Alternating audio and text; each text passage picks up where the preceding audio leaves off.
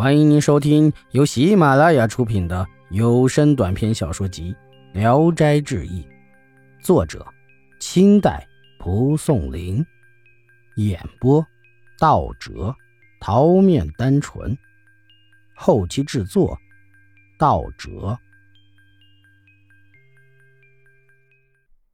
鸡仙，章丘的米步云擅长伏击算卦。每同人聚会，便招鸡仙相互唱和。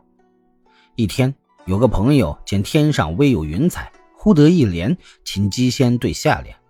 这一联是“杨枝白玉天”。鸡仙批字，下联是“问臣难老董”。大家怀疑鸡仙对不上，所以乱说一气。后来有事到城南去，发现一处地方，土红的像丹砂一样。很感奇怪，正好看见有个放猪的老翁在一边，便问他是什么土。老翁说：“这是猪血红泥地。”忽然想起鸡仙的批词，十分惊骇，又问老翁的姓。老翁说：“我是老董啊。”能连对倒不齐，奇的是预先知道城南老董，这也太神了吧！雹神王君仓，山东淄川人，要去湖南为官。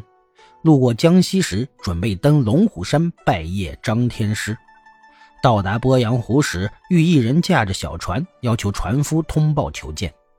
王公会见后，发现此人容貌甚是伟岸端正。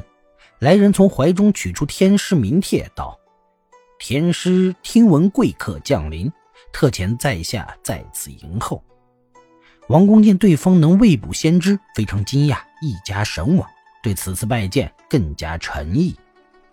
王公到后，天师摆酒相迎，左右侍从甚众，衣帽须发皆异于常人。鄱阳湖所遇到的使者也在旁边服侍。过了一小会儿，那位使者俯身向天师小声地说了几句话，天师就问王公：“这是你的同乡呐，你不认识他吗？”王公疑惑不知，遂问之。天师回答说：“他就是世上所传的薄神李左车呀。”王公惊讶不已。天师说：“适才他接到玉帝圣旨，将去布雨下雹，故来告辞的。”王公就问：“冰雹将降在何处啊？”天师说：“章丘。”王公想到。章丘和淄川相邻，怕桑梓受累，忙离席祈求免除这个灾祸。天师说：“此乃玉帝敕令，降下多少冰雹，均有定额，岂敢徇私？”王公再三恳求，天师沉思良久，才转身嘱咐说：“可以在山谷中多降点，不伤庄稼就可以了。”跟着又叮嘱说：“贵客在这里，走的时候动作慢点。”不要搞那么大的阵仗。于是薄神就走出外面，走到亭中，脚下就开始生烟，一会儿就烟雾遍地。稍等了会儿，才使劲腾云起来，只是稍高于亭中树木。再使劲儿，才高于楼阁，然后就电闪雷鸣的向北而去了。屋宇震动，酒桌上的杯盘也震动的晃动不停。王公说：“这就是下雹前的雷霆吧？”天师说：“刚才已经告诫他了，这才缓缓的，不然就在平地上这么霹雳一下就去了。”王公拜别回来以后，记下了日期，派人去章丘问询。果然那日大降冰雹，沟渠都下满了，但是庄稼地里只有寥寥几棵而已。太史唐继武到日照去为一姓安的人送葬，路经薄神李左车祠。便进去游览眺望，祠前有个水池，池水清澈见底，里面有几条红鱼正在安详的游动，其中一条斜尾巴的游上水面吃食，见人也不害怕。唐继武便拾起块小石子儿要打着它玩，一个道士急忙阻止。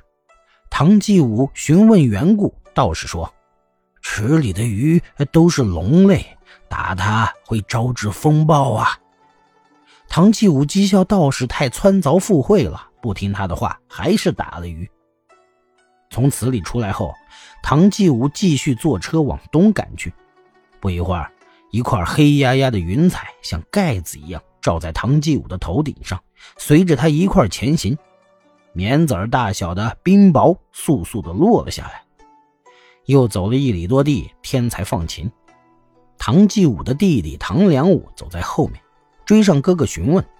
唐继武竟然不知下过冰雹，又问走在前面的人，都说不知。唐继武笑着说：“哈哈，这难道是广武军在作怪吗？”心中还是没有感到有多奇怪。日照安家村外有座关圣祠，一个小商贩正在祠门外放下担子休息，忽然抛出了两个篓子，直奔祠中，拔下架子上的大刀挥舞起来，口中说道。我是李左车，明天将陪同淄川的唐继武前来帮助安家送葬，先敬告主人一声。说完便清醒过来，但并不知道自己说了些什么，也不认识唐继武是什么人。安家闻之十分恐惧，村里离关圣祠四十多里路，急忙恭敬地备下祭品，到祠里哀恳祷告，只求保神怜悯，千万别屈驾前来呀。唐继武赶到后，奇怪安家如此敬奉李左车，询问主人。主人说：“哎，这个保神呐，一向最灵，常借活人的口说话，没有一次不灵验的。如不虔诚祷告阻止他来，那明天呀，这里就要有大风雹了。”意思是说，广武军在当初也是生于谋划、能干大事的一类人。即使在东方掌管风雹，或许也是因为他的不可磨灭的气概，受命于天。然而如今他已经是神仙了，何必还高傲的显扬自己呢？唐太史的道德文章是举世钦佩、敬重已久的，这就是鬼神一定要显示灵验而求信于君子的原因。本集演播。到此结束，谢谢大家的收听。喜欢请点赞、评论、订阅一下。